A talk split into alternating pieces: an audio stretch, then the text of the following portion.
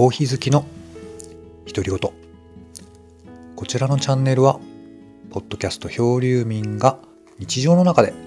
感じたことなどをお届けする雑談のボイスログです。今日は233回目の収録です。はいということでえっ、ー、と今日もお届けをしてまいります。えっ、ー、と、コーヒー好きの独り言、コーヒーフリックス36位。え、ー、とですね、しょっぱな、早速余裕がありません。というのが、えっとですね、コーヒーの抽出を、えー、やり始めております。えっ、ー、とですね、まあ、最近新たに引っ張り出し直したこの、えー、ハンドドリップですね。ペーパーフィルターを使った、え、今ドリッパーにお湯を落としていってるわけなんですけれどもこちらのねやっぱ楽しいですよね。ペーパードリップ、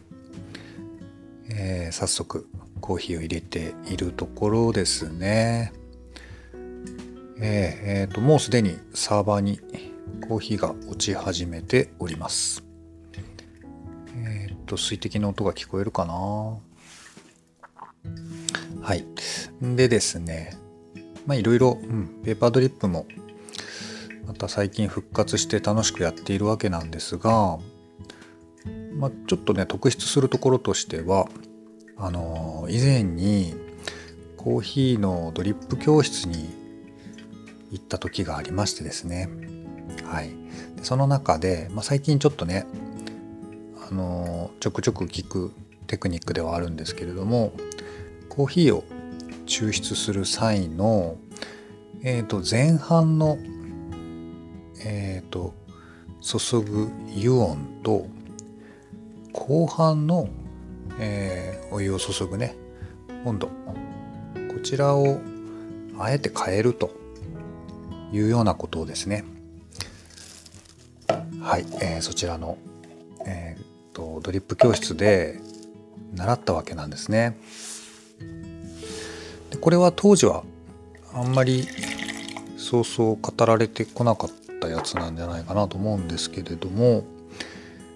えー、まあ、前半と後半ではこのコーヒー豆から出る味が異なるのであえて今これ後半2投目になってるんですけど後半のお湯の温度を下げるとまそんな話だったわけなんですけどね。で私これを家でどうやって実現するかなってちょっとさ、まあ、思ってて最近やってるのがそのこのねドリップポット？ドリップポットに用意する用のお湯をですね事前に2つ容器を準備して、まあ、もう1個はあのビーカーみたいなやつなんですけどこれを使ってですね先についでおいたお湯。をですねあらかじめ取っておく。これを2投目に使うと。そしたらまあ早めにほらえっ、ー、と外気に触れてるので当然油温は下がりますよね。ということではい出来上がっちゃいましたね。はい。まあそんなわけであの温度計で測ったりとかそれから場合によってはその温度設定の違うポットを2つ用意するとかね。なかなかハードルが高いなぁとそんな風に思っておりまして。まあちょっとねこういうやり方はどうだろうかというところではい、まあ、この12週間はね、えー、試しているやり方ではあるんですけどね。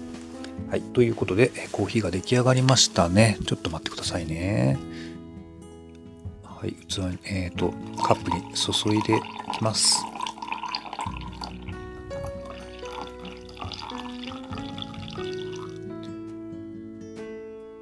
はい。ということでですね、初めてですね、ペーパードリップの、えー、ハンドドリップの、まあ、実況的な感じで、今日は始まっております。ということで、こちら飲んでいこうと思います。はい。というわけで、はいコーヒー飲んでいきたいと思いますもう随分その気温も下がってきて、えー、カップをね事前に温めないと、えー、コーヒーが早く冷めてしまうそんな季節になってまいりましたねうん深いれちょっとね深入りの豆だったんですけどほっとすんな。うん美味しい。ちょっとお砂糖入れてもいいかもしれないね。はいでもそうですね。焙煎直後は結構まあ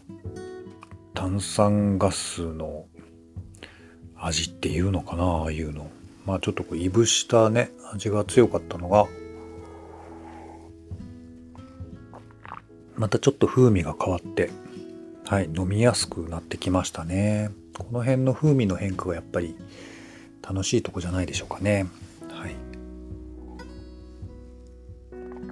はいまあそんなわけで、えー、まあお気づきではないかもしれませんがこちらのポッドキャストえっ、ー、とまあ、ほんのちょっと更新のペースを、えー、変えてみました。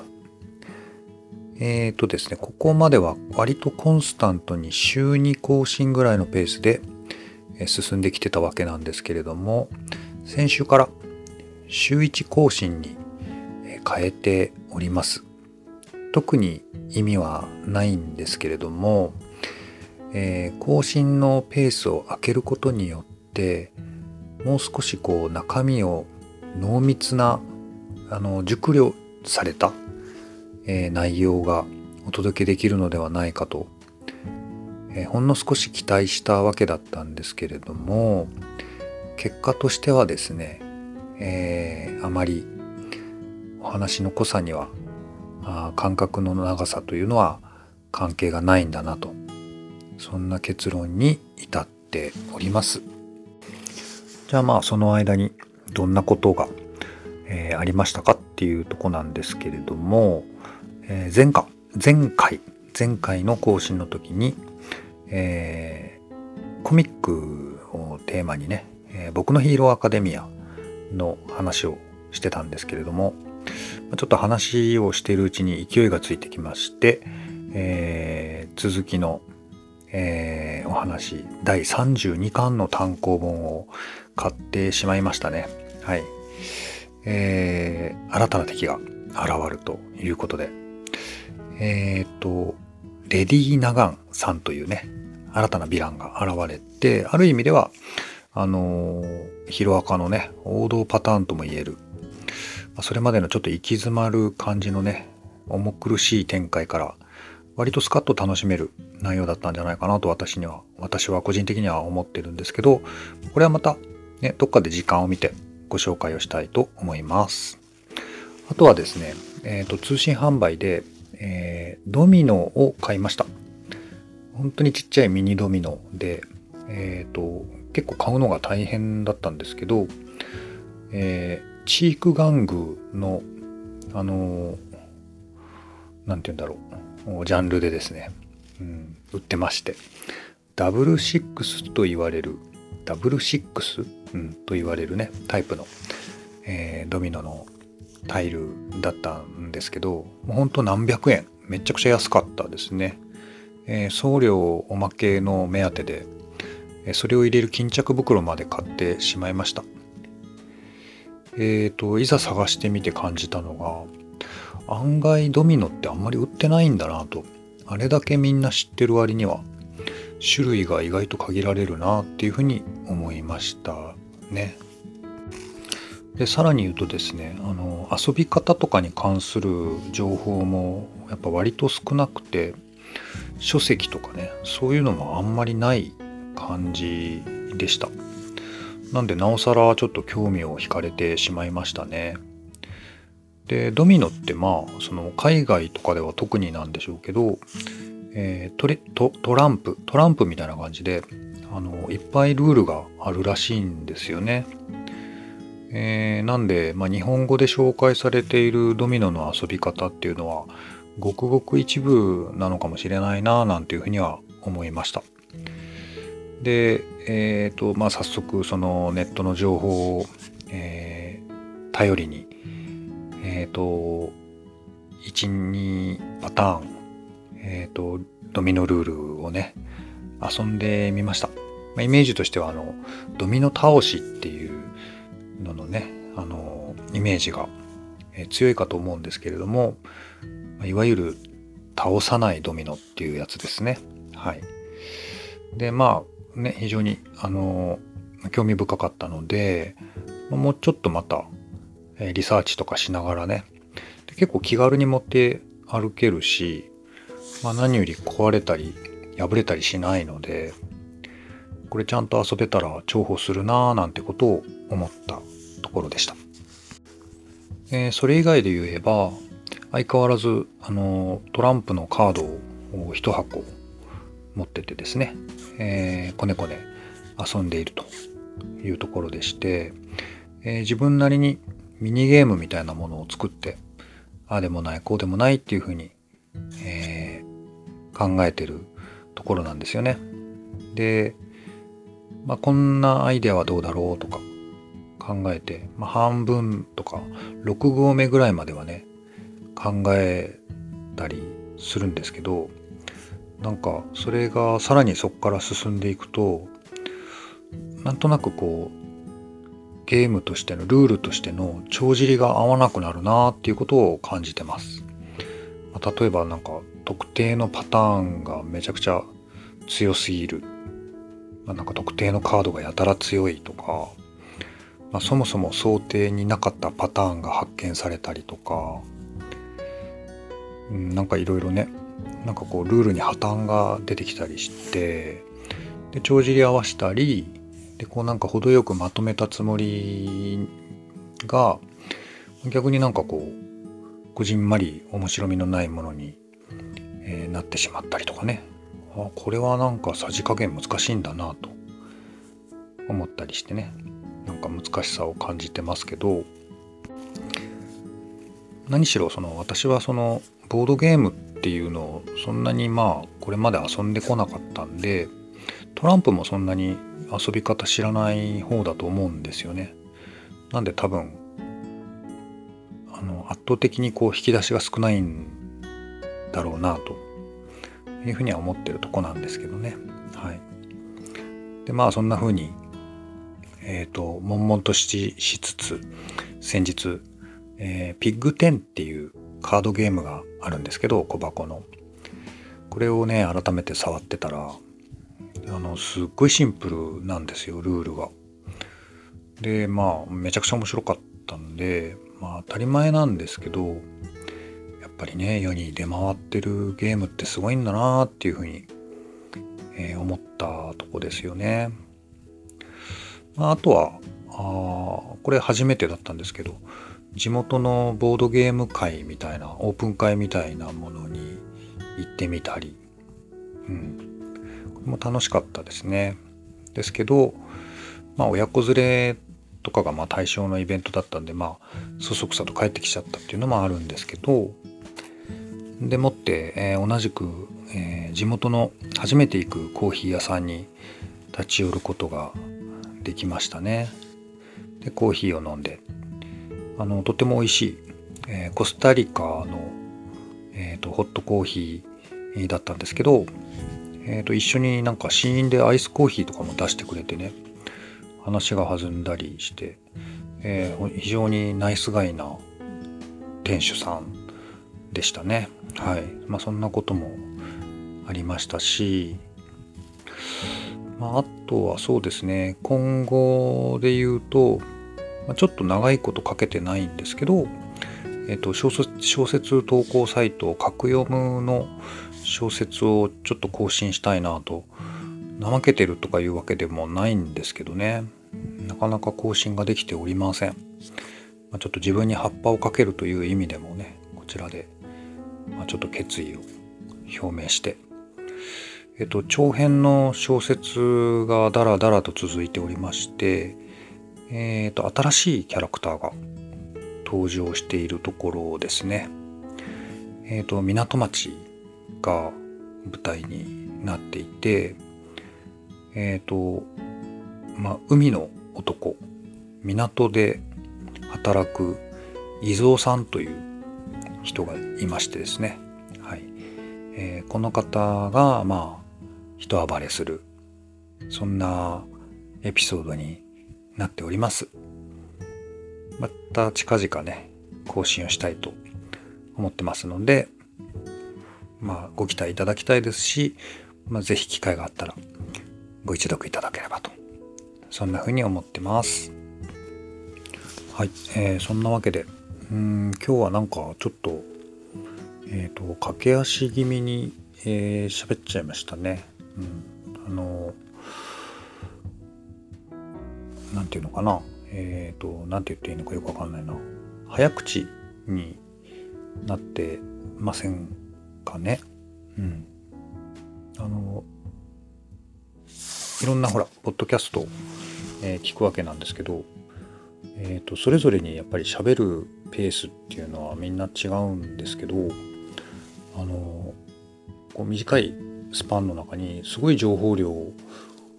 が詰まってるチャンネルなんかもあってやっぱりそのトークスキルみたいなのはねほんとすごいなぁと思っていつも感心しながら、え、聞いておりますね。うん。まあそうだな、なんか、うん、ちょっとこのままあの終わっちゃってもいいんですけど、えっ、と、ふっと最近思ったことで、うんと私あの、学生時代に、えっ、ー、と、書店でアルバイトをしてました。で、その時の経験が関係してるのかどうなのかはわからないんですけど、結構ね、書店に並んでる本とかって眺めてるのが好きなんですよね。平積みになってる本とか、本屋がやっぱそもそも好きですね。で、まあ、なかなかその時もバイトしてても大変なビジネスだなっていうふうには思ってました。ただまあ、なんとなくですけど、妄想でね、あの、本屋さんがね、できたらいいなぁなんていうこともあの思ったりもします。なかなかその後もねやっぱりその町の書店って厳しい状況なのは変わりなくてどんどんぱりお店もなくなってってるし、うん、その中でやっぱ個人の書店なんていうのは本当に大変だと思うんですよね。でまあそんな中で本屋さんってねじゃあどういう形だったらできるのかなとかまあ思うわけなんですけどまあ一つはやっぱり古物商ですかねうん古書をねったらどうかなと思ったりもしてて、まあ、もちろんそれはほらいっぱいあるんですけど一つはねやっぱりその大手のえーと、この間あのゲオさんがねあの大手チェーン店の、えーと、中古の CD 販売をやめますっていうようなあのニュースについて少しご紹介したんですけど、まあ、大手さんとかがそうやって撤退してってるっていうことはまあね言ったらライバルがね、えー、将来的に減る可能性もなきにしもあらずということで、まあ、だからといって同じスペスケール感でやればいいかっていうと全然そういうことはないわけで、まあ、でもなんかそういう中で、うん、ちょっとねあの、まあ、ポップアップ的なお店でもいいんですけどねなんか面白いお店がねできないかなと思ってますね。うんなんか私そうですねあの最近通りすがったとこで言うとあのカセットテープのポップアップショップっていうのがあっててそれを仕掛けてやってたのも県外の小規模の書店さんだったみたいですよね。であったりとか最近あのアメリカンブックショップっていうあのカードゲームを、えーと、クラウドファンディングで購入したんですけどそれも、えっと、双子のライオン堂さんっていうちょっと面白い書店さんが手掛けてたりとかね。なんかいろいろ面白いお店ありますよね。なかなかその地方に住んでるとねそういうお店直接見聞きっていうのはまあなかなかできないんですけどネットとかでね、まあ、なんか縁があればはいなんか帰ったりするのはねありかなとは思ったりするんですけどね。はいというわけであの図書館とかもね結構好きな空間ではありますし、まあ、小説投稿サイトとかに登録してるっていうのもえっ、ー、とまあ本とかあの読み物が好きだっていうのが根底にあるのかもしれません。はい。というわけで、うん、まあなんか形にならない妄想めいた話を、えー、してみましたけれども、はい。えっ、ー、とね、皆さん、あそんな感じで、えー、今週末もまたね、えっ、と、いい週末に、いい週末をお過ごしいただけたらと思います。なんか全然閉まりませんけど、まあ、今日はこんな感じで終わっていきたいと思います。えっ、ー、と、こちらのチャンネルは毎週土曜日を定期更新日としております。え、それ以外の日でも、え気まぐれで不定期更新してますので、えー、ぜひよろしかったらまた聞いてください。ということで今日のお話ここまでといたします。ありがとうございました。